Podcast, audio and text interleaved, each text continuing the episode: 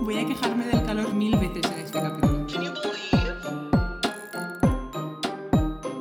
Porque tú sabes que yo le tengo hecha la cruz a un pájaro en concreto. Ya estamos aquí otro día más. Hola chicos, ¿qué tal? ¿Cómo estáis? Yo me estoy poniendo de calor. Eh, yo también, mi reloj marca 33,6 grados. ¿Cómo te quedas? No me da la gana. Hostias, vale. No me da la gana, tía. No me da la gana. O sea, es que te, te lo estoy diciendo, es que no me da la gana. Hoy vengo cabreada por el calor. Estoy sudando. Nos ha- mira, eh, detrás de las escenas, nos ha salido un poco mal la primera vez que hemos tirado a grabar. Entonces, eh, pues ya llevamos aquí un rato y hace calor porque en- e- encima ni siquiera estamos juntas, estamos grabando a distancia por precauciones COVID, ya sabéis. Y, eh, eh, o sea, no me puedo imaginar el calor que haría si estuviésemos juntas, tía. Tía, yo creo que la estaríamos palmando. Y encima, cuando estamos juntas, que los capítulos suelen ser un pelín más largos, o intentamos que Tal no sean cual. mucho más largos, es tela. Uf, Tal mira, cual. de verdad, no lo quiero pensar. Tengo aquí una Coca-Cola fresquita que me voy a ir bebiendo durante el capítulo, porque si no, me voy a morir de deshidratación y eso no lo queremos. Pero bueno, yo soy Bueno. Jessica Y yo soy Kira. y las dos somos la ley de Murphy o Epi Blas de Yes. Barrio Sésamo. que antes hemos tenido un debate de quién es Epi y quién es Blas, pero Sí. resumiendo, ¿cómo era? Eh, a ver, resumiendo, yo quiero ser el que es feliz, ¿no? El que da por culo. Pero en la vida real, analizando la relación entre yo y Jessica, Jessica es el que es feliz y da por culo, y yo soy el que está amargado y recibe el porculamiento del otro. Eh, sí, yo eh, estoy de acuerdo con eso, la verdad. Yo apruebo ese mensaje otra vez. Esta mañana, por ejemplo, por ejemplo, un buen ejemplo, esta mañana, que tampoco ha sido muy pronto, ¿eh? En plan, No. sobre las once y media, doce o así, Jessica me habla, en plan, para comentarme algo de lo que me tiene que contar hoy. Y le he contestado en plan de, tía, como no vengas con esa energía que me acabo de despertar. Y yo al principio no entendía lo de energía porque yo pensaba, ay, qué energía, ¿qué le he preguntado yo que tenga que ver con la energía? Te lo juro que al No, principio me he que- rayado. Me acababa de despertar, tía, y escuché tu audio y estamos, estabas como, pues tía, he visto... Y yo como, eh, en plan de, joder, no puedo. En plan, yo con la gente que es así de contento, nada más, a ver, que sé que tampoco era por la mañana. Sé que el problema es mío. Sé que yo me desperté tarde. En plan... Pero es así, la vida es así a veces, Sí, chicos. tal cual. ¿Qué tal, Cari? ¿Bien? ¿Todo? Ay, bien, pasando calor. Así, Voy a quejarme del calor mil veces, mil veces en este capítulo. Sí, es, no, este capítulo y lo que queda hasta que acabemos la temporada porque vamos a morir siempre. O sea, hazte la idea ya. Que vamos a Dios puñetero morir. Pero Tal bueno, cual. Ay. ¿Y tú cómo estás, amor? yo bien, la verdad. Esta semana ha sido más relajante de lo que me esperaba. Sinceramente, mi cabeza y mi cuerpo se han alienado. Alienado, no. Alineado. Alienado. Eso es al revés, al revés de lo que... De. Efectivamente. Ay, no sé lo que estoy se han diciendo. unido para que yo no muera y me parece muy bonito por parte de mi cuerpo, la verdad. Y Pues sí. nada, he estado muy productiva este fin de semana, la verdad. También haciendo muchas cosas, muchos guiones y muchas movidas para el tema de hoy, varios en concreto. Y nada más, ¿y tú? No sé. Me Aparte de que tienes Yo- calor. Aparte de que tengo calor, mira, lo que estabas diciendo antes de que cuando grabamos a distancia intentamos hacer en plan, pues temas un poco más ligeros, en plan, Eso es verdad. aparte para vosotros, también para nuestra propia salud mental, porque esto es más difícil, eh, la he liado un poco. La he liado un poco porque he cogido un tema que pensaba que iba a ser cortito y resulta que es, creo que son, es el máximo de apuntes que he traído al podcast nunca. Entonces, voy a intentar eh, resumirlo lo máximo que puedo. Vale, yo quiero Bueno. saberlo porque va de un tema que eh, a nosotras nos gusta mucho. Sí, a ver, a ver, chicos, a mí últimamente y desde siempre me ha dado por los ovnis.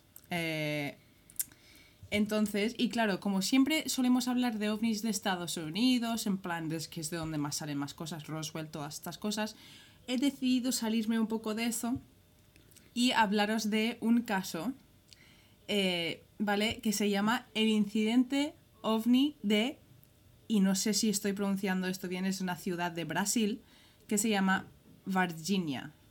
¿Vale? Y he buscado la pronunciación en Google y todo, y es lo que apareció, en plan, yo lo he intentado. Si lo estoy diciendo mal, se escribe V-A-R-G-I-N-H-A, Virginia, creo que es así, ¿vale? Vale. De priori Vale, no me suena. pues- O sea, sí, a de primeras no me, no me suena. Pues eh, no entiendo cómo esto no es conocido mundialmente como Roswell, ¿vale? Eh, Vale. básicamente es una serie de sucesos que ocurrieron a principios de 1996, que tampoco hace mucho, Tal cual. eh, en, pues, en Virginia, una ciudad de Brasil, ¿vale? Y se considera que el día 20 de enero de 1996 es el día que pasó y estalló todo. Que a mí me parece interesante esto porque son tres días antes de mi primer cumpleaños. Estaba hecho a propósito, ya te lo digo yo. Eh, vale, pues a ver, es considerado, este acontecimiento es considerado uno de los acontecimientos de ovnis más importantes de la historia y la más importante sin duda de Brasil. ¿Vale? Vale. Eh, tiene muchísimos testigos lo que te voy a contar, pero cabe remarcar que muchos de ellos son anónimos, ¿vale? Porque se supone, y otra vez voy a decir mucho supuestamente, se supone que eran militares o gente involucrada con el gobierno y se ve que nadie quería ser grabado diciendo cosas en plan que hay gente, hay periodistas de renombre y, y ufólogos de renombre Sí.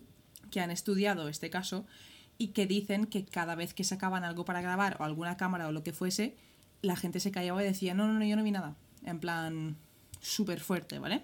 Hostia puta. Bueno.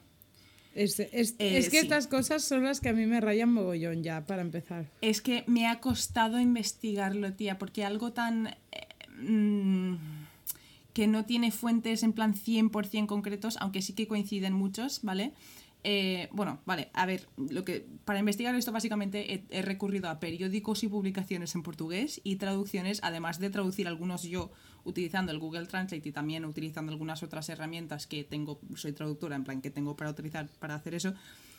Eh, y gracias también a Dios a las chicas de And That's Why We Drink, el capítulo, el podcast de donde saco muchísima información, ¿vale? Porque tienen un capítulo entero sobre esto. ¿Vale? Em, pero he de decir, y no quiero meterme con nadie, ¿vale? Ni ofender a nadie, pero mientras escuchaba su capítulo y hacía yo mi propia investigación, he encontrado varios errores o varias cosas que no cuentan bien en lo de And That's Why We Drink. Entonces, no sé, por eso me gustaría aclarar que he utilizado más fuentes que solo ese podcast porque es- soy consciente de que son dos, dos chicas, bueno, dos personas americanas, en plan, entonces, pues eso, que no pu- pueden equivocarse porque ellas, eh, ellos han hecho lo mismo que yo. En plan, han buscado traducciones de portugués y tal. Vale. Vale. Venga, vale. Vamos a empezar por Sí. el principio. Para empezar, ¿vale?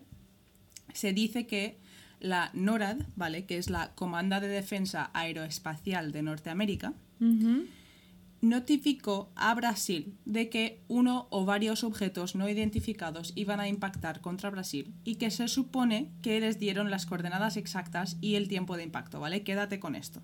Eh, Vale. Hola. What's Sí, happening? Vale. Eh, también quiero aclarar en plan que cuando te cuento los testigos tal o cuando te cuento detalles de esto, están sacados de, eh, de periodistas, en plan dos o tres periodistas que se involucraron mucho con esto, que luego los nombraré, de libros que tienen, publicaciones que tienen y entrevistas que han hecho, ¿vale? Vale. Vale. Eh, la mayoría de fuentes solo citan lo que pasó el 20 de enero, ¿vale? Dicen el 20 de enero pasó toda esta movida, ¿vale? Pero también pasaron cositas la noche del 13 de enero, justo una semana antes, ¿vale?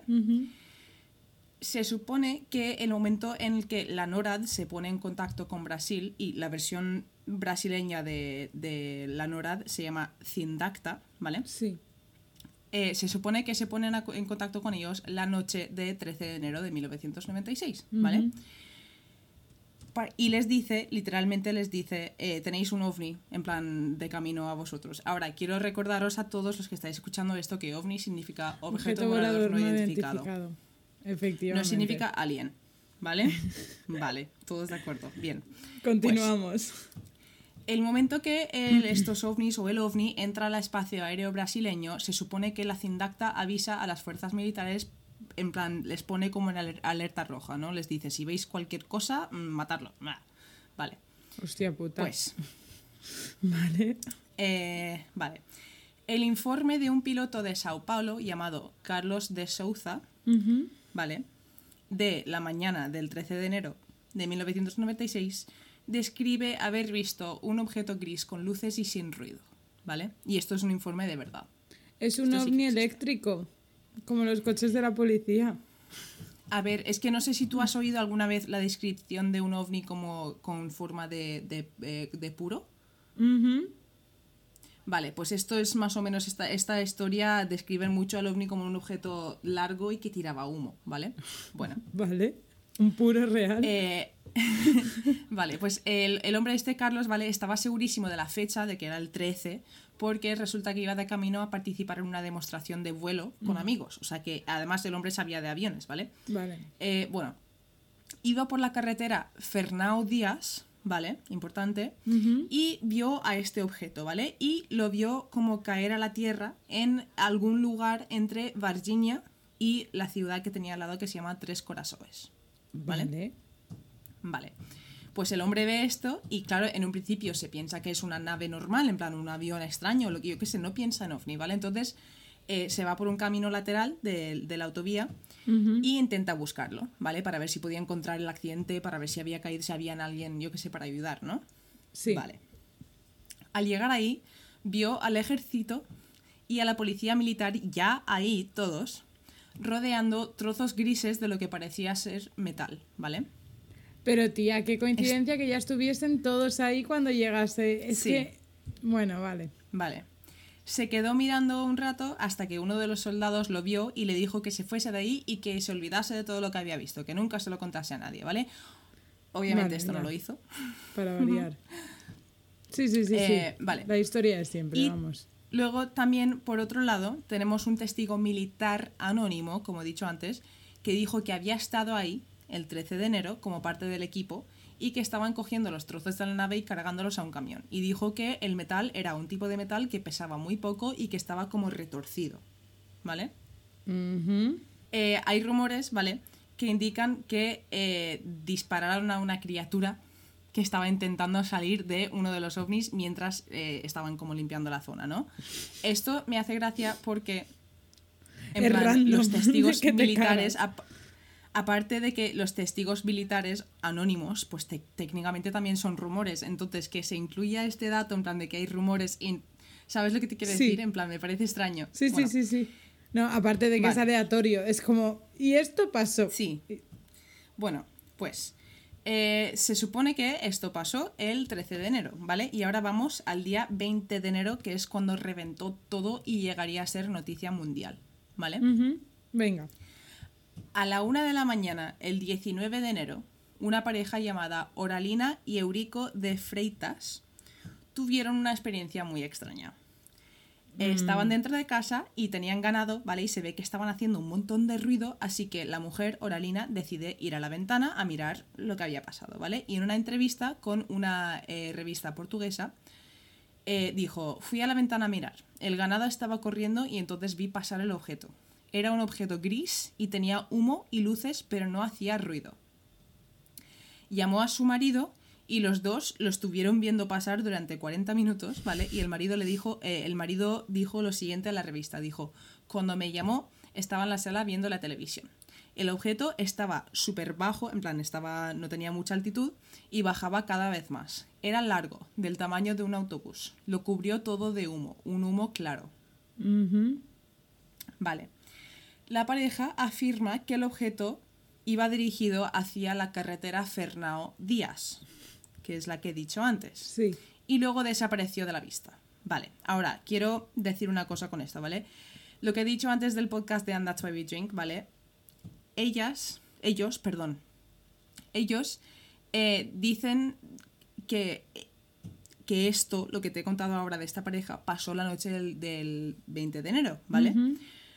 Pero todas las fuentes portuguesas, eh, en portugués y brasileñas que he encontrado, indican que la pareja no se acordaba realmente de cuándo pasó eso y que además lo contaron unas semanas después y que como debido al resto de cosas que pasaron ese día, que te voy a contar ahora, pues asumieron que había sido ese día, ¿vale? Vale. Pero me molaría destacar el hecho de que la carretera de Fernao Díaz es por donde iba Carlos de Souza cuando lo vio caer, ¿vale? Y es por donde lo vieron ellos. Entonces, a mí en mi cabeza tiene más sentido porque además es lo que dicen todas las fuentes que he encontrado en el idioma original del sitio donde pasó todo esto.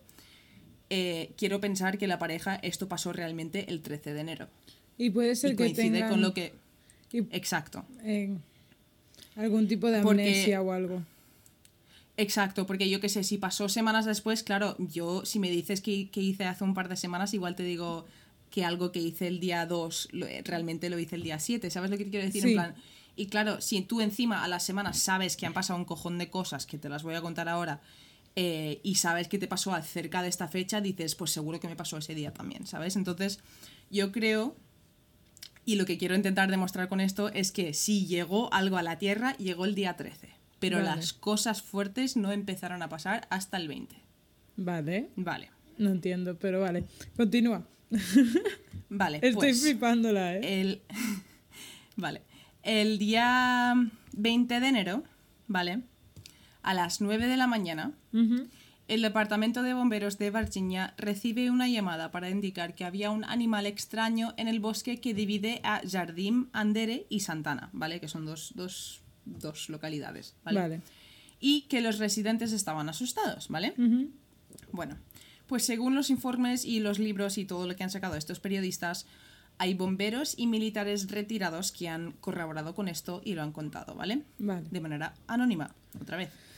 Eh, esa mañana, muchísimas, muchísimos civiles, en plan, muchísimas personas de la ciudad, ¿vale? Vieron a los bomberos entrar al bosque y poco después llegó un camión de la Escuela de Sargento de Armas, eh, que para un poco de contexto, la sede de la escuela militar de, de esa zona se encuentra en la ciudad que está al lado de Virginia, entonces estaba súper cerca. Vale. Entonces, según testigos anónimos civiles, ¿vale? Vieron entrar a los soldados y escucharon dos disparos. Poco después, los militares abandonaron el bosque y dos de ellos llevaban bolsas muy grandes. Tía. Según los informes, una de las bolsas se estaba moviendo. Tía. Vale. Cargaron las bolsas al camión y según los informes, los camiones tanto de los bomberos como el camión militar fueron vistos en el mismo lugar por muchísimos testigos. O, sea, cuando digo muchísimos testigos, digo cientos de personas vieron a, a los militares en estos sitios cuando todo el mundo lo puede corroborar, ¿vale? Exacto, o sea que no se puede negar que estuvieron allí, básicamente. Exacto. Y uno de los bomberos eh, que estuvo ahí dijo que cuando llegaron al bosque vieron a una criatura débil y pequeña con la piel marrón rojizo y parecía que estaba como dañado y encima olía fatal, ¿vale?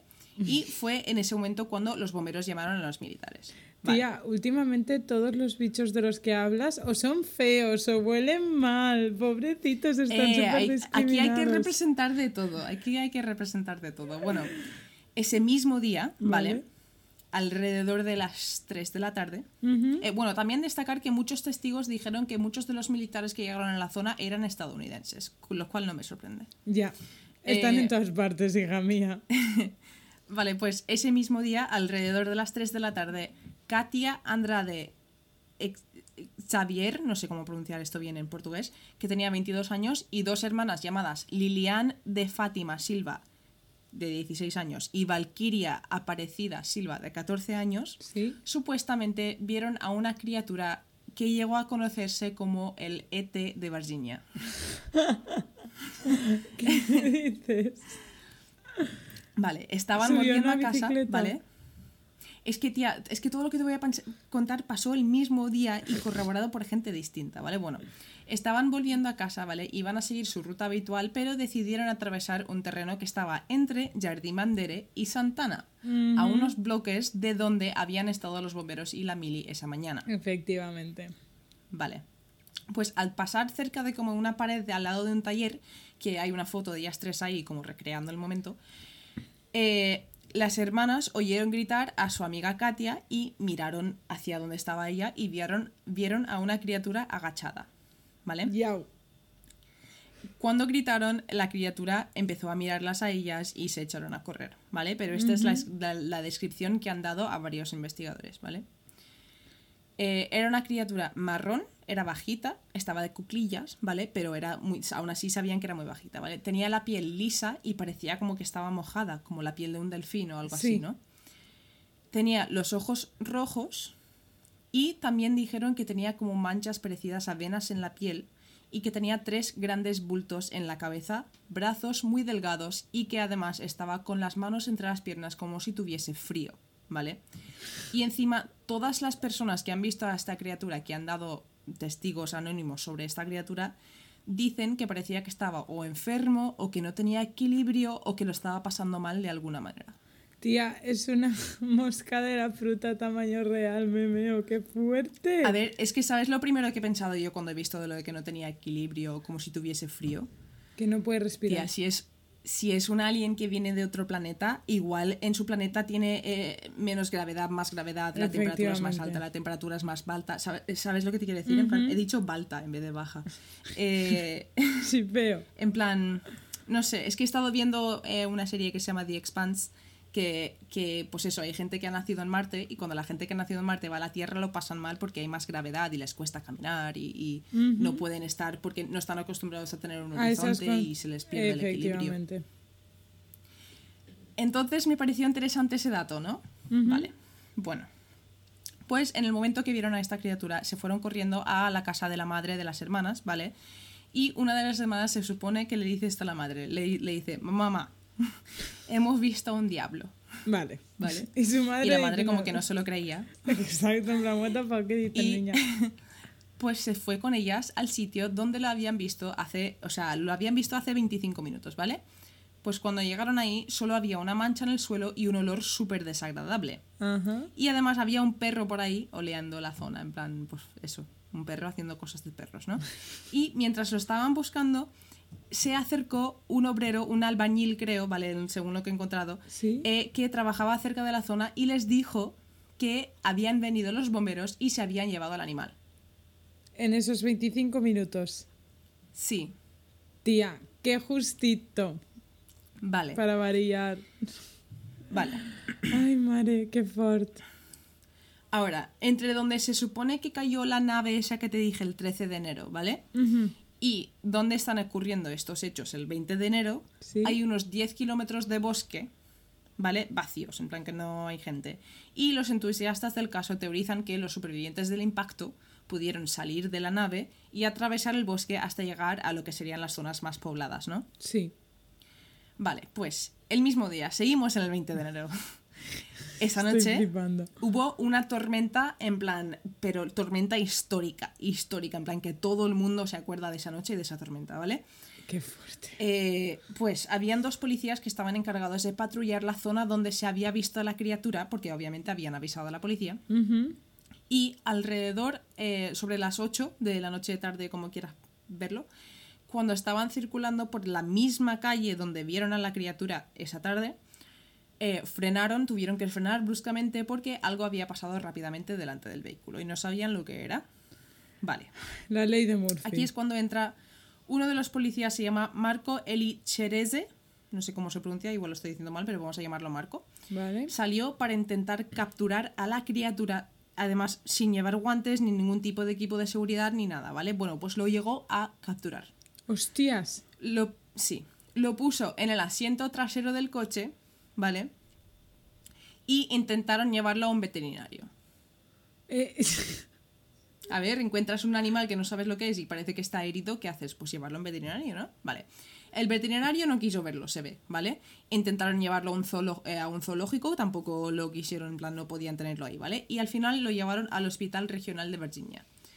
Supuestamente después de entregarlo ahí, eh, aislaron un ala entero de- de la- del hospital. En plan, esto sí que es verdad, se sabe que sí que se hizo eso, qué ¿vale? fuerte. Y durante los días siguientes, los vecinos y gente de la zona, ¿vale? Mucha gente de la zona dice haber visto a un cojón de coches militares, bomberos, vehículos enormes yendo entre los dos hospitales de la ciudad, ¿vale? Durante el regional y el Humanitas, ¿vale? Vale. Y se supone que la criatura lo estaban trasladando de una ciudad a otra. Donde, en plan, o sea, de, de un hospital a otro, en plan, es que estaban, estaban intentando ver qué pasaba, ¿no? Qué Vale. fuerte. Los representantes de ambos hospitales obviamente niegan cualquier involucramiento con el caso, en plan, y en su momento, en el momento que pasa esto, eh, sus argumentos, en plan, presentaron argumentos para, para justificar por qué estaba el ejército y por qué estaban los bomberos, ¿vale? Una excusa era que tenían que exhumir un cuerpo que necesitaba varios forenses y una procesión de oficiales y no sé qué. Y otro era que había nacido una mujer enana. Eh, Eh, o sea, no sé, no sé. A ver, que pueden pasar estas dos cosas a la vez, pero ¿para qué necesitas los bomberos? me suena, amigo. me suena a se nos ha estrellado un globo meteorológico, ¿sabes? En plan, Mm, tal cual, exacto. de es la siempre. versión de... Sí, pues el globo, el globo meteorológico de Brasil son las mujeres enanas. Porque vale. Vale, a ver. Eh, vale. ¿Y te acuerdas de nuestro amigo Marco? Sí.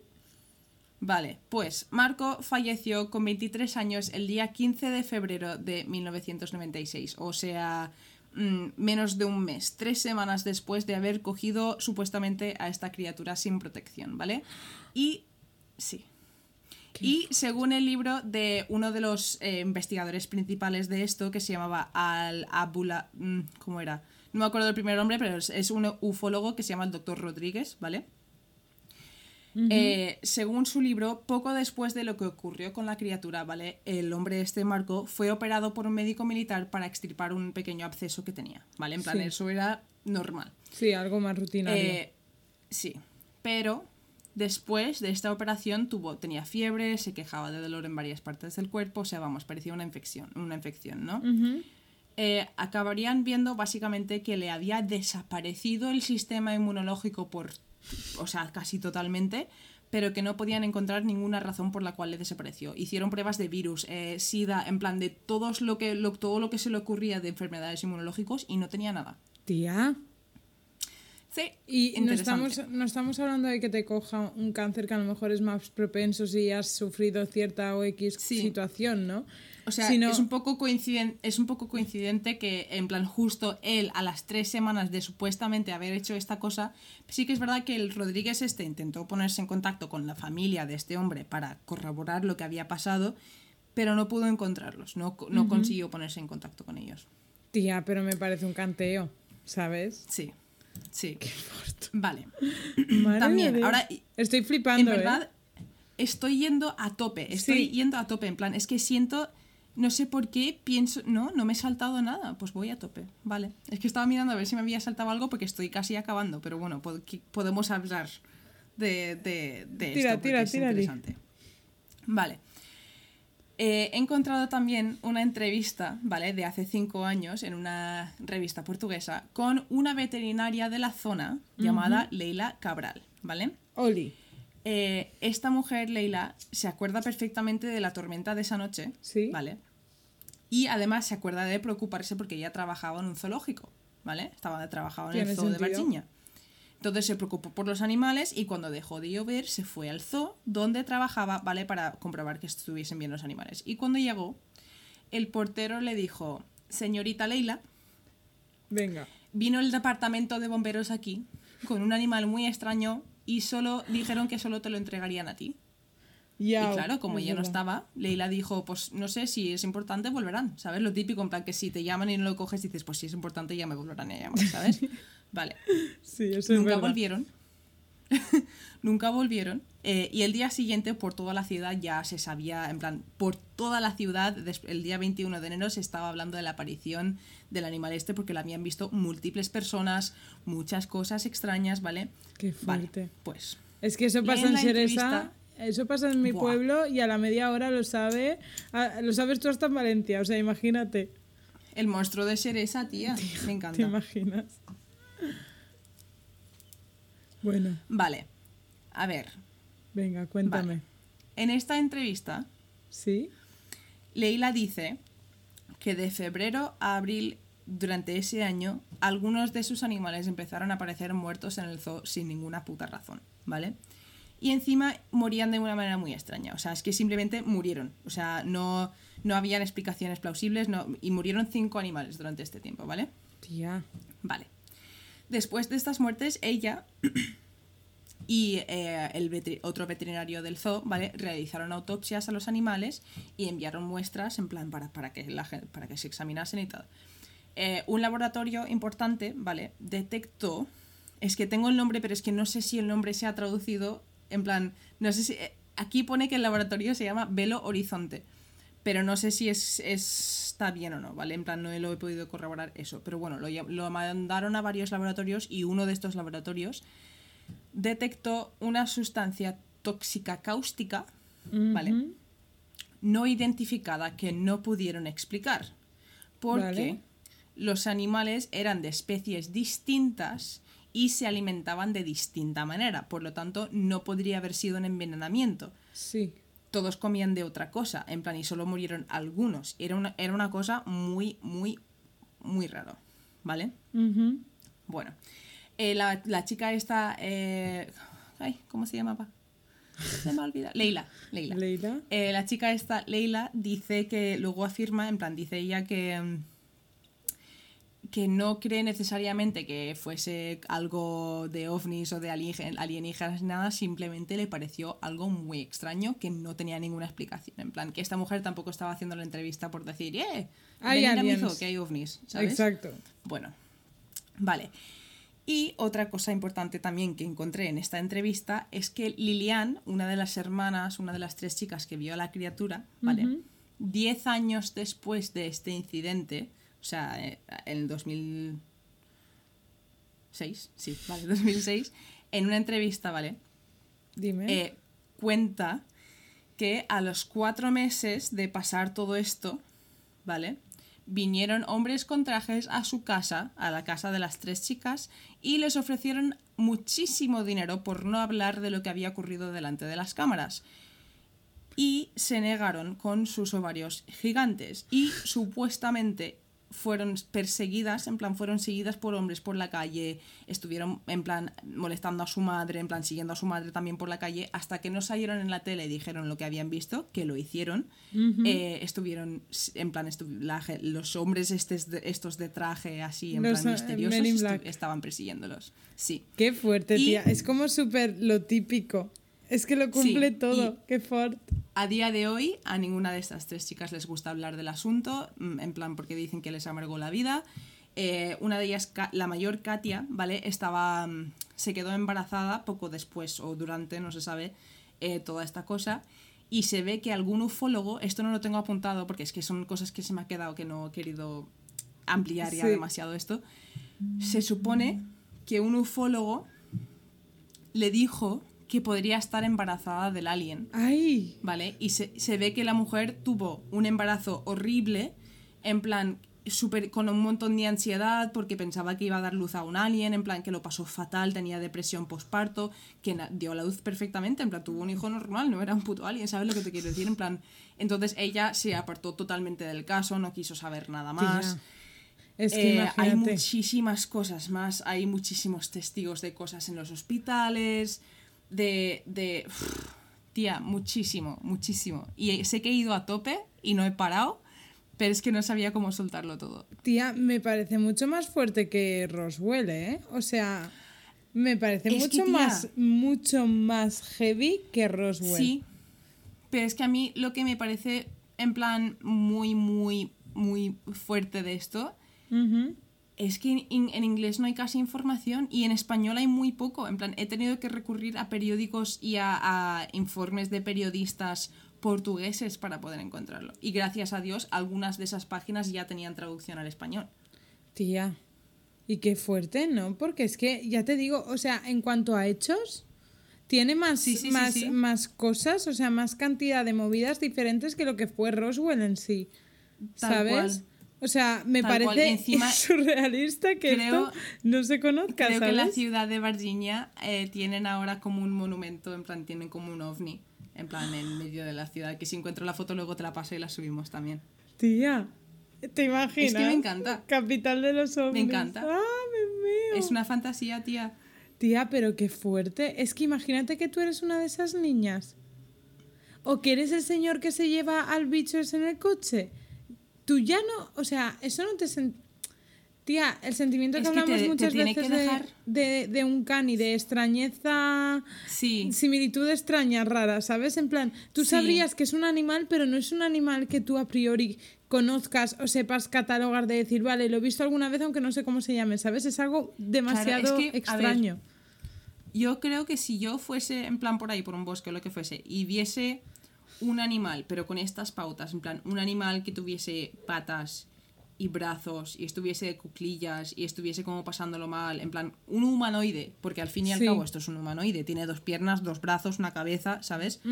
Em, yo fliparía muchísimo y enseguida yo creo que primero pensaría que es alguien con una enfermedad horrible, en plan pensaría que es una persona y de hecho una de las excusas que utilizaron años después para justificar todos estos avistamientos es que dijeron que era un niño del pueblo que tenía problemas mentales y que estaba cubierto de barro. ¿Tú crees? Eh, no, no, porque además lo dijeron años después, en plan, no lo sé, no sé si creerlo o no y no sé si, no sé si eso significa que están intentando utilizar como la enfermedad mental, como... No, no, lo- n- no lo sé. Ya. Es que no sé qué pensar. Porque además, es lo que te digo, no entiendo el portugués, tío. Ojalá entendiese el portugués porque habían muchas cosas de este caso que sí, que los he pasado por Google Translate, pero soy traductora y sé que pasan las, las cosas por Google Translate, por, lo- por mucho que te puedas hacer la idea general de algo, las connotaciones son muy, Muy importantes. Y más con cosas como el también. periodismo.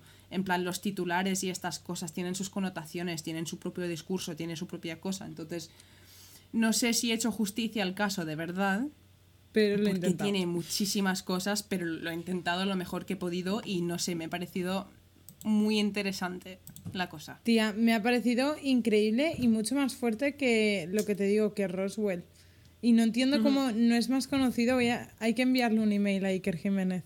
No- y te vas y lo cuentas. Tal cual. ¿Te Tal cual. imaginas? Me meo. Me encantaría. Iker, lldmpodcast.gmail.com Me encantaría. Ay, tía, qué fuerte, qué fuerte. Eh, pues hay que, hay que escribir algo de esto. Hay que investigarlo más Me a encantado. fondo. Tía, Sí, hazte, sí, sí, hazte un guion todo guapo y publica un artículo de esto en español. ¿Estarías? Estaría guay. Eh, ¿Dónde lo publico? no lo sé. Lo, eso lo publicamos en cualquier sitio ya verás tú. Eso no entres y no res. Nos hacemos una página. Eh, lo tenemos pendiente, de hecho, para la siguiente temporada. Detrás del 1, Tal cual. el 2. Bueno, yo te vengo a Bueno, hablar eh, no, antes Dime. de que me cuentes tú, quiero saber qué piensas. del caso. En plan, sí. Me parece mucho más fuerte que Roswell. Y si Roswell en sí ya me creía bastantes cosas por el hecho de que eran cosas muy particulares, lo del material, ¿te acuerdas que Sí. era como muy concreto, lo de los símbolos? De hecho, tengo un libro de Roswell Sí. y tengo los símbolos que habían ahí. ¿Sabes lo que te quiero decir? Sí, Eh, pero es que ¿no te parece curioso de este caso el hecho de que no hayan pruebas palpables? En plan, yo no te puedo enseñar ninguna foto de ningún supuesto alien, ni ninguna foto de ningún trozo de mental, ni, ni nada de... No hay nada ni audiovisual con la cantidad de testigos. En plan, es lo único que Siendo me tira el a mí para atrás de 96. esto. Sí, exacto. Siendo el 96, que la gente ya tenía cosas para grabar. No en lo había plan, ya podías ir. Pero claro, todo lo que yo he visto con este caso es que lo que dicen los periodistas, que además son gente de renombre. En plan, hay uno de ellos que es que no sé cómo, creo que se me ha borrado un trozo de los apuntes, te lo juro, de tanto que tenía. Pero ya que uno de los periodistas, es que te lo juro. O sea.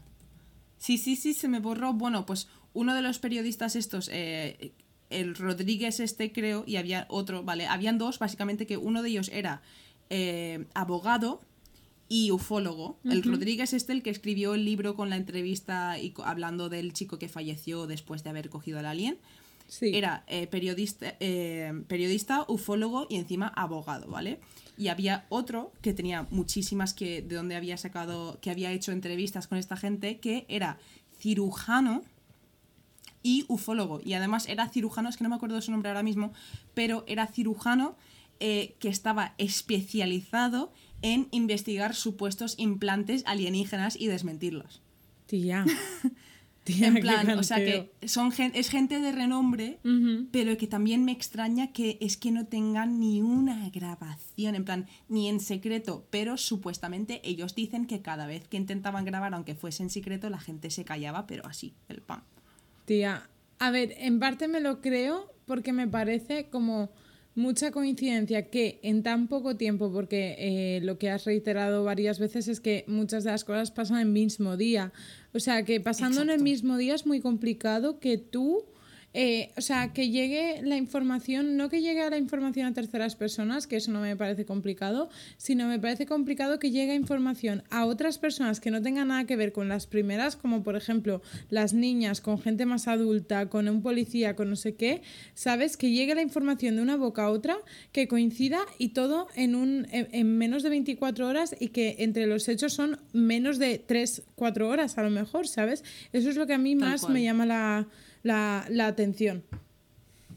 Sí, sí, yo estoy igual, es que por eso me impacta tanto, en plan, que creo que es muy creíble con la cantidad de cosas que se cuentan y lo, porque claro, tú puedes ir por la ciudad y la gente te cuenta cosas, pero en el momento que le dices, ¿y tú cómo te llamas? Y sacas la cámara, se mete para su casa, ¿sabes? Y eso pasa, sabemos que pasa con muchas cosas.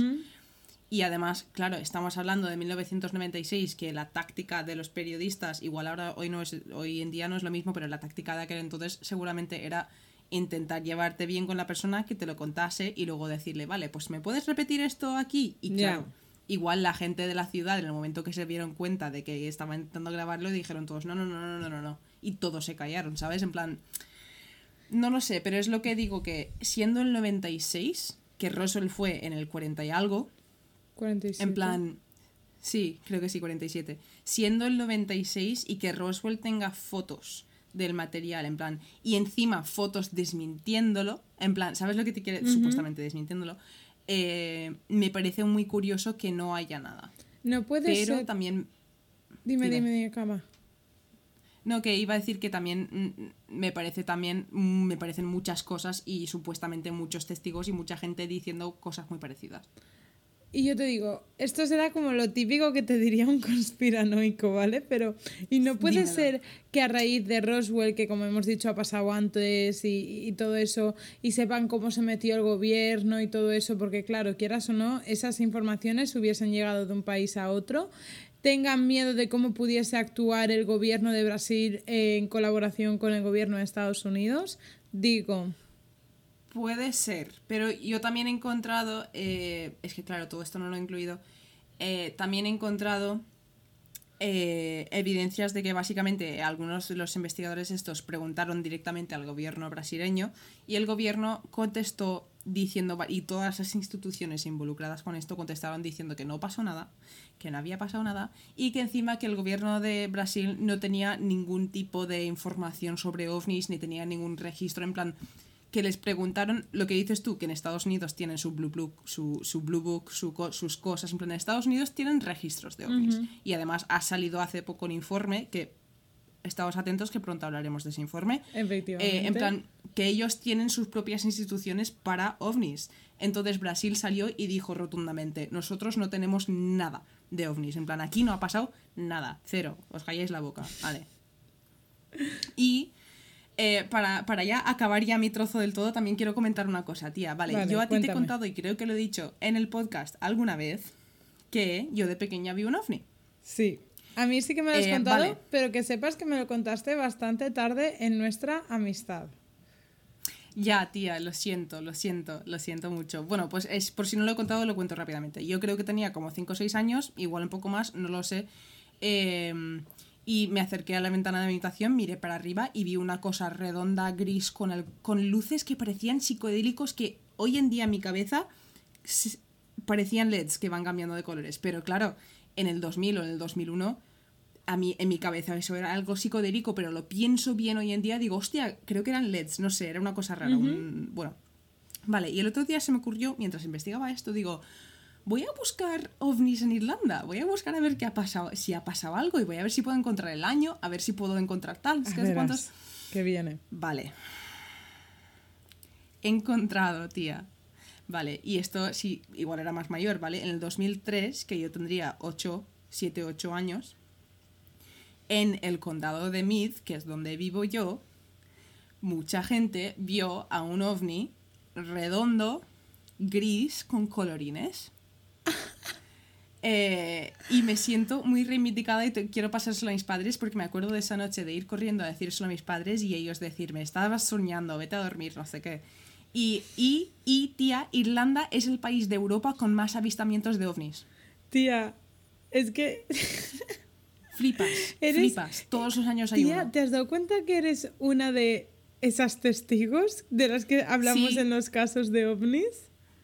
Sí, sí, me doy cuenta. A ver, puede ser, ¿sabes? Que yo, yo pensaba que era más pequeña, pero claro, estas cosas... Y además yo me vine a España con 11 años, entonces como que rijo mucho mis recuerdos por pre-España y post-España. Y lo mezclas Entonces todo. como que los años... Sí, los años se me confunden. En plan, cuando estaba en Irlanda, para mí todo te- siempre tenía 5 años, ¿sabes? Pero en realidad me vine aquí con 11. Entonces, no sé, es una cosa rara en mi cabeza, pero... Me puse a buscarlo y flipé porque además encontré un, mon- un cojón de cosas en Irlanda, tía. Un cojón de cosas. En plan, es el sitio de Europa con más cosas de aliens y ovnis. Yo flipo. Tía, pues eh, como lo de los ovnis nos va a dar para rato, podemos hacer ah, varias cositas con tema ovnis, diferentes países. Sí. Podemos Ya hacer ves. edición europea, edición asiática, Eh, tal ir cual. por, ah, por continentes. Tal cual. Me encantaría, me encantaría. Me bueno, pues hasta tía. aquí mis paranoias y mis ovnis de hoy. Tía, ¿Tú qué me, me tienes que contar? Yo te vengo a hablar de una cosa que en verdad no tiene mucho misterio, pero sí que está enlazado con el misterio. No sé, es algo como extraño, ¿vale? Ya sabes cómo soy yo, extraña, peculiar, pues así. Vale. ¿Vale? Hoy te vengo a hablar de la ornitofobia o Yes. también conocido como el miedo a las aves. Vale. ¿Y por qué te cuento esto? Porque tú sabes que yo le tengo hecha la cruz a un pájaro en concreto, Sí, que son, las palomas. efectivamente. De hecho, Jorge el otro día me pasó fotos de palomas alemanas.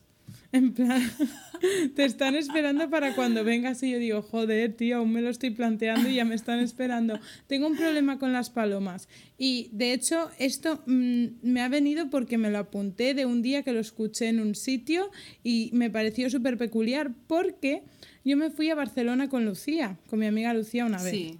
¿Vale? Y hay una... Hola, Lucía. Efectivamente, hola, mi amor, mi mujer. Eh, voy a contar una anécdota nuestra, tranquila, no te preocupes. Bueno, estábamos en una plaza. Me encanta lo que implica eso de tranquila, no te preocupes. En plan, no voy a contar una de esas anécdotas, no te preocupes. Efectivamente.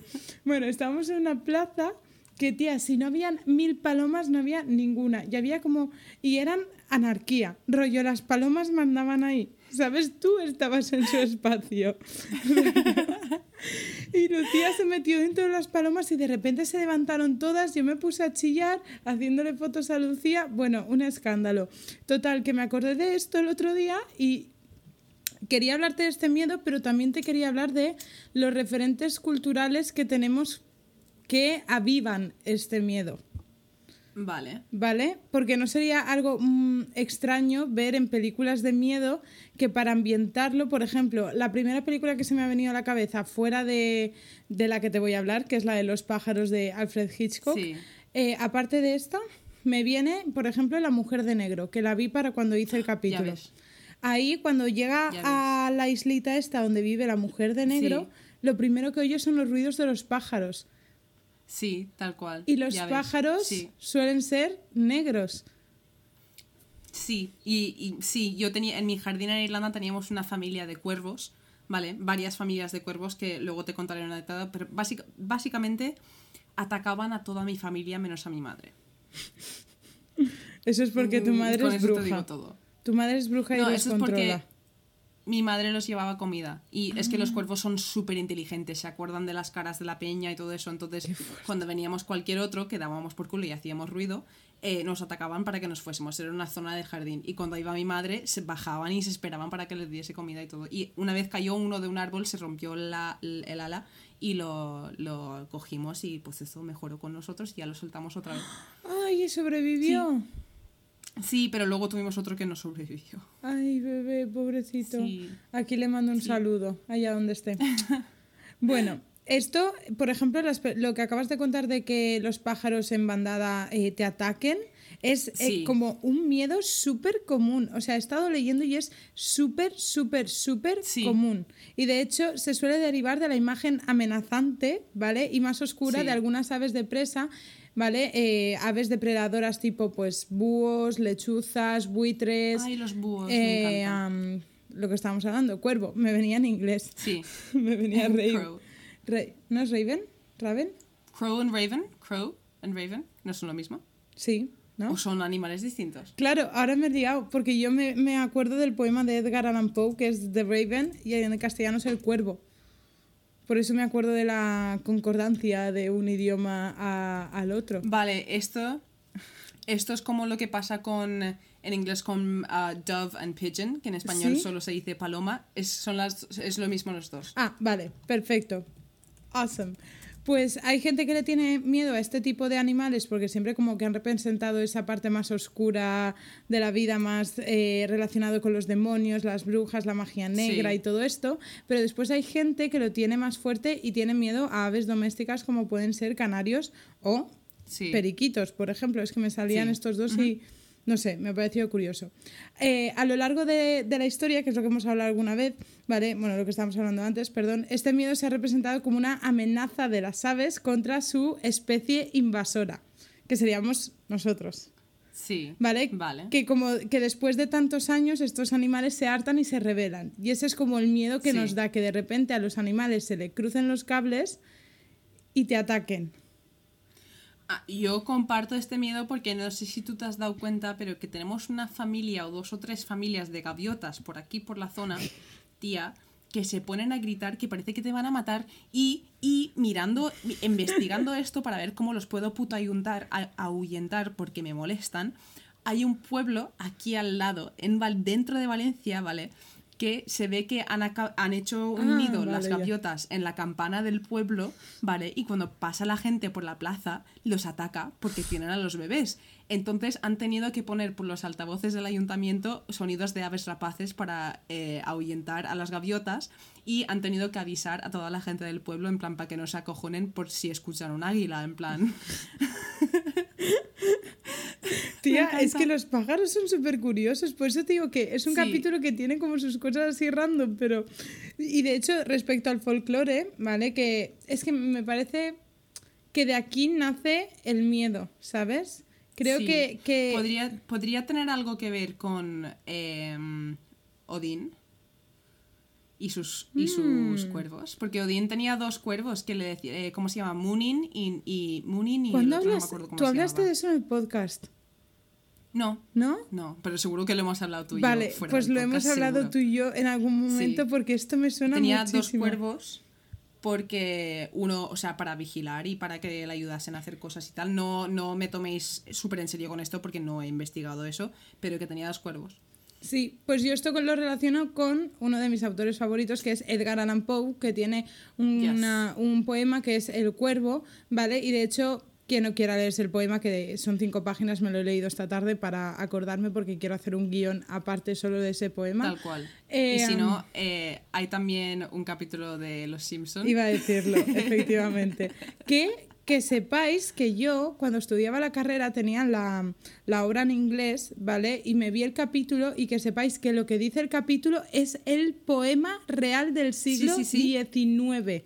Sí, sí. O sea, es o sea, es, muy es comedia fuerte. visual, porque hay que ver el, el- el- en plan, lo hacen todo visual, pero es el poema. En plan, es, un, es impresionante. Exacto, es lo mismo. Pues eh, estos animales siempre se han representado como ayudantes del mal, del oscuro. De hecho, en este poema, por ejemplo, el, el cuervo simboliza el subconsciente y evoca al dolor, de la pérdida, de... Sí. Por eso te digo que siempre han tenido este aura súper oscura, ¿vale? Y de Sí. hecho, eh, las aves como los cuervos o los buitres siempre han salido incluso en Blancanieves. Hay una escena que salen los Sí. buitres Tal cual, los porque son buitres, aves de carroña. Sí, sí, sí. O sea, por Que eso se te comen digo... lo muerto. Efectivamente, por eso te digo que esto a nivel referencias culturales tenemos un montón Claro. que puede enfatizar Y- ese miedo. Aparte, si ya hablamos lo que has dicho tú de los buitres y estas cosas, son animales que sabes que solo aparecen cuando hay algo muerto. Entonces son como animales que traen la muerte, ¿no? En plan, para la gente supersticiosa de los tiempos, cuando creíamos en mil dioses y los romanos y todo esto, obviamente si había un buitre decían, Buah, alguien ha muerto. En plan, Efectivamente, efectivamente. Mm. Y o sea, eso no lo he escrito, pero tienes toda la razón. Y ahora quería hablarte un poco de la película de Hitchcock porque eh, resulta que cuando se publicó, o sea, se publicó, se lanzó, ¿vale? Eh, subieron un montón los casos diagnosticados de ornitofobia. he de Muchísimo. decir que mi madre me dijo que mi madre no es muy de películas y no es muy de terror, ¿vale? Pero me dijo que vio esa película y que después de ver esa película, le- porque claro, en Irlanda hay muchos cuervos, hace, o sea, es- el tiempo está bien para, para esas cosas. Eh, decía, me dijo que cuando salía a la calle y veía los cuervos en los árboles le entraba un mal rollo que flipas después de ver la peli. Es que ya no solo es la imagen, sino el sonido. Porque Hitchcock Sí, juega muchísimo ah, con. ah. Exacto, y son muchos. ¿Sabes? Sí. Entonces. Es que en cualquier escena, estoy pensando en cualquier escena de película de miedo, ya no sea de miedo, en plan películas que tengan algún momento triste, de se van al cementerio, hay un fune, hay un entierro, eh, mierdas así, suena una campana y se escuchan los cuerpos. O sea, ting, ah, ah, o volando, ting. el Eso es. Sí, sí, o sea, esos sonidos son, y claro, seguramente eso es por el. el- por Hitchcock, porque lo, lo metió él en el cine y a partir de ahí todo el mundo lo utilizó. Claro, es que piensa que la película es de 1963. O sea, Exacto. que tampoco los efectos especiales estaban muy avanzados, pero es lo que hablamos sí. con El Exorcista. Son películas que eh, se te meten en el subconsciente porque es la primera representación de eso que tienes. Sí. ¿Sabes? Sí, eh, y aparte, el sonido para esas cosas, en plan. eh, Hitchcock hizo muy bien el sonido, en plan, el, el rollo ese que dices tú del ruido de los cuervos, de los, las alas, todas esas cosas. Efectivamente. Y es que resulta que lo que hablábamos de que la, la gente tiene miedo a ser atacada, ya no solo por esta película, sino porque es lo que la- el peor escenario posible dentro del miedo a Sí. las aves, ¿vale? Eh, resulta que esto, eh, esta película está basada en hechos reales.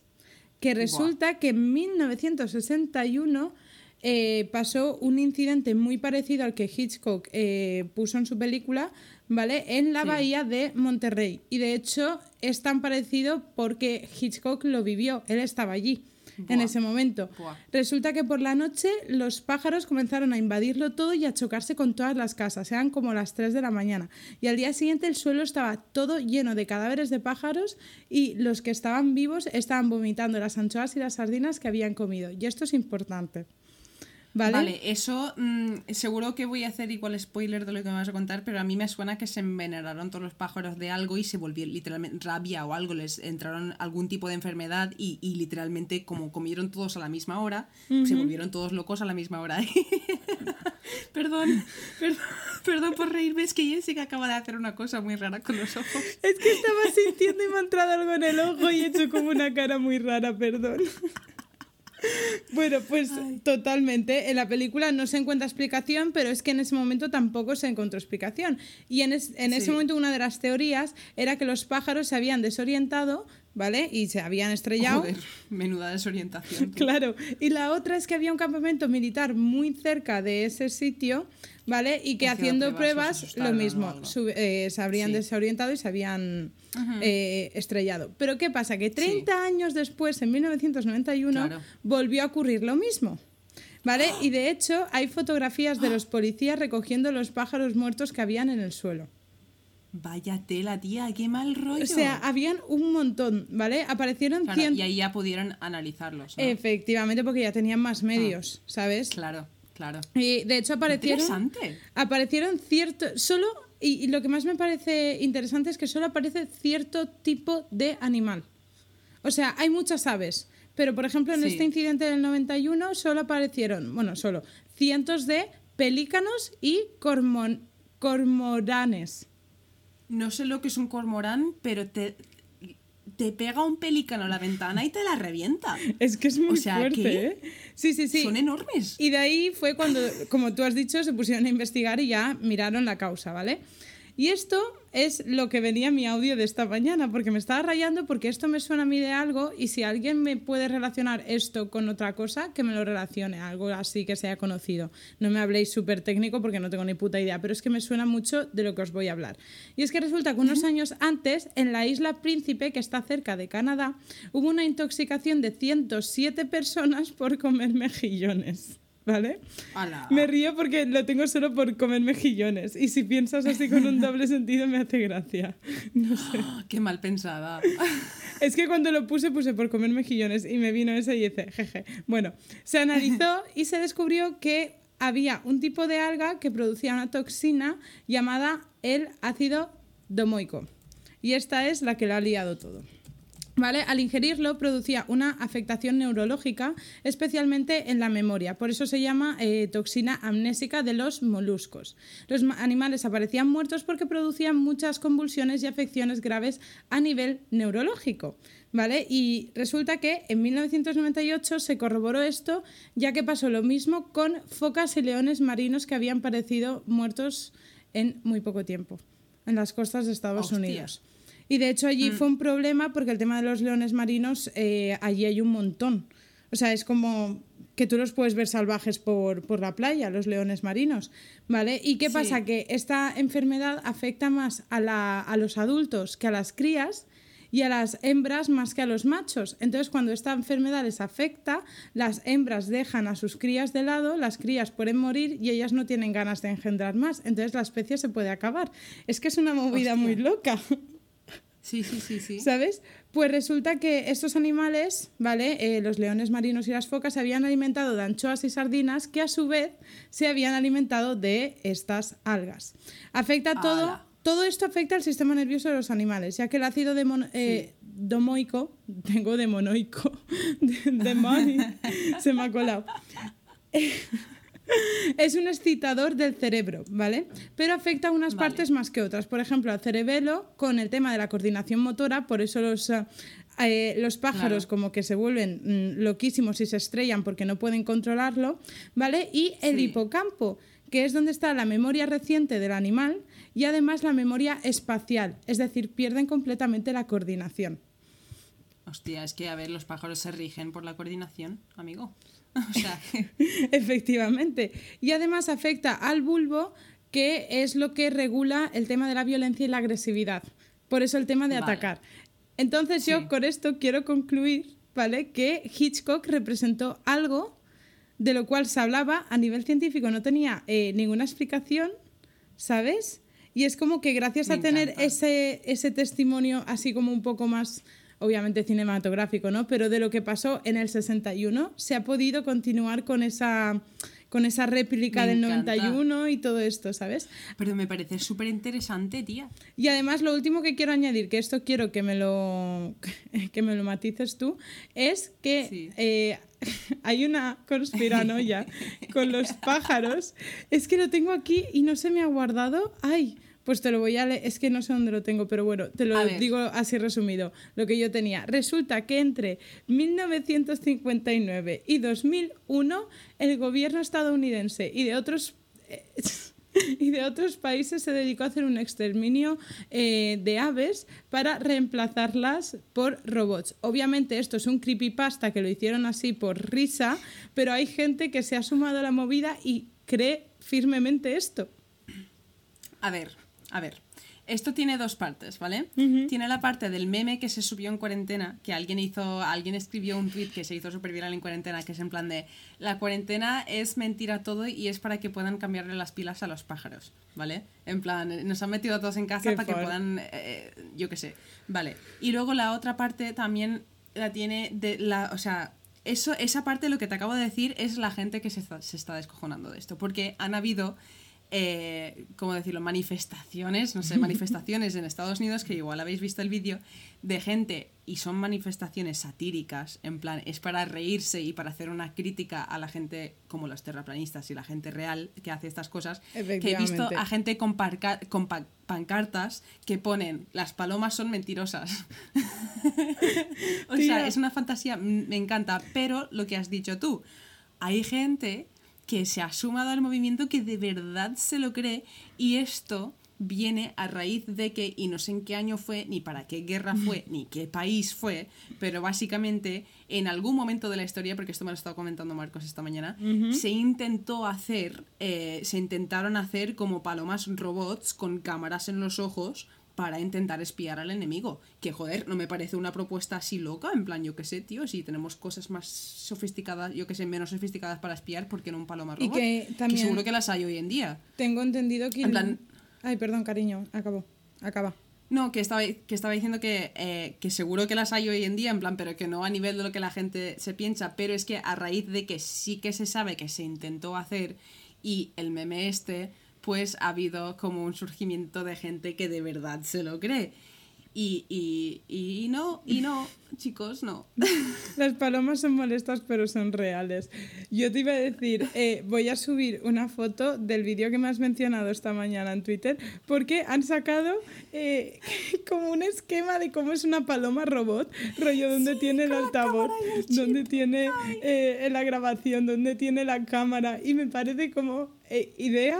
Me parece como súper guay, rollo, ya lo tienen todo pensado, ¿sabes? Tal cual, tal cual. Esa es que me encanta. Y dos, el tema del sistema de vigilancia y tal, si no tengo entendido mal, de hecho creo que hay un capítulo de Los Simpson, otra vez nuestra serie de referencia, hablando, haciendo mofa de esto, que Inglaterra es uno de los países más vigilados del mundo porque tiene un montón de control con las cámaras Ah, en con las el calles. CCTV. Eh, No sé si será eso, o sea, corrígeme si me equivoco Sí, porque a lo sí, mejor se es llaman, un bulo. o sea, ah, vale. Las cámaras que tienen en la calle en Estados Unidos son CCTV, en plan, se llaman así. Y sí que, sí que hay bastantes, pero yo creo que después de todos los escándalos que han salido de Estados Unidos, de que si vigilan los teléfonos, que si no sé qué, no sé cuántos, era Inglaterra? Yo diría... No, en ¿No? Estados Unidos, ah, vale. Cari. Pues no Sí. sé por qué tenía Sí, yo como sí, Inglaterra, por eso he dicho, no lo tengo muy... No, no, no, en Inglaterra sí que tienen un montón de cámaras por las calles, en plan fuera de los bares, para pues eso, para pillar a la gente que roba bolsas o mierdas así, ¿sabes? Eh, pero yo diría que estamos todos igual de vigilados, amor. O sea, mm, Sean palomas. tú y yo, o por ejemplo, en listas estamos. Y esto lo hemos hablado muchas veces de que por cosas que hemos llegado a decir, podría ser que, que por algún bot automático que hay por ahí que registra todas las cosas que se suben a internet, pues nos han metido los nombres ahí al final de una lista que nadie nunca lo va a mirar, pero que están ahí, ¿sabes? Y Ahí que va automático. Y nosotros ahí en la lista de Pero, Rusia. tía. Hola. ¿Sabes qué? Y una cosa para, para que la hagáis todos en casa y ahora ya acabamos, ¿vale? Pero si cogéis No y buscáis, entre comillas, si cogéis y buscáis, entre comillas, vuestro nombre de Twitter, o sea, arroba y tu, tu nombre de Twitter, eh, en Google, ¿vale? Si alguna, algún periódico o alguna revista ha utilizado algún tweet tuyo como cita, aparecen los artículos, porque yo busqué el mío a raíz de ver un tweet que lo ponía y eh, aparece un tuit mío sobre eh, haciendo un meme que escribí sobre Lin Manuel Miranda en un artículo sobre Hamilton, tía. o sea, yo flipé cuando lo vi, que es una, que es una mierda de, es una página, un blog súper pequeñito que no tiene ni vista, ¿sabes? Pero que, que, que, que estamos vigilados todos, Qué siempre. fort, qué fort, voy a hacerlo. Pensaba que iba a ser algo malo. En plan, si haces un conjuro, vas a ver cuando Google te ha grabado la cámara y está ahí. O sea, qué fort. Bueno, yo creo que hasta aquí el capítulo de hoy. Ya hemos charrado bastante. Ya hemos puesto Sí. nuestras conspiranoias encima de la mesa. Aliens y Siento, palomas. siento que he ido muy rápido, pero bueno, no pasa nada. Pero si queréis saber alguna cosa más en detalle de lo que he dicho, eh, ¿dónde nos pueden encontrar, Jessie? Nos pueden encontrar en Facebook, La Ley de Murphy, en Instagram y en Twitter, arroba LLDM Podcast y por email. Y por email, que es la ley de gmail.com y también por TikTok, que no sé, ahí no se suelen mandar sugerencias ni ideas, pero si nos queréis ver en TikTok, que lo hemos dicho ya un par de veces, ya empezaremos a subir cosas pronto, de hecho muy pronto, eh, pues eso, nos podéis seguir ahí también, que es LLDM Podcast, como en nuestras otras redes. Efectivamente. Y ya, pues mira, hasta aquí el capítulo número 33. Loco, mira, Voy 3, a 3. pegarme una ducha fría como mi corazón. Tía, yo creo que me voy a abrazar al ventilador, así te lo digo. ¿eh? Es Tengo, tengo muchísimo calor. Chicos, cuidaos, beber muchísima agua que hace mucho calor. Hidrátense y mando un saludo a todas esas personas con pantalón corto que os vais a sentar en sillas de terrazas y se os va a quedar la marca en el culo. Un beso, chao. Efectivamente. Eh, y no, espera, Ah. que yo tengo una cosa última que añadir. Vale. La gente que tiene las piernas así un poco más gorditas, que cuando lleváis pantalón corto se os rozan las piernas y se os queda en plan Sí, ese sí, sí. picor horrible que somos yo y Jessica aquí, parte de vuestro equipo, hay un, no sé cómo se llama ahora mismo, pero hay una crema en Decathlon que es para antirroces para la gente que hace deporte y te pones eso y te va, te va a salvar la vida este verano, ¿eh? Se lo recomiendo a todo el puto mundo, a disfrutar del verano, coño. Vale, ahora sí, un besito. ¡Mua! ¡Mua! Chao.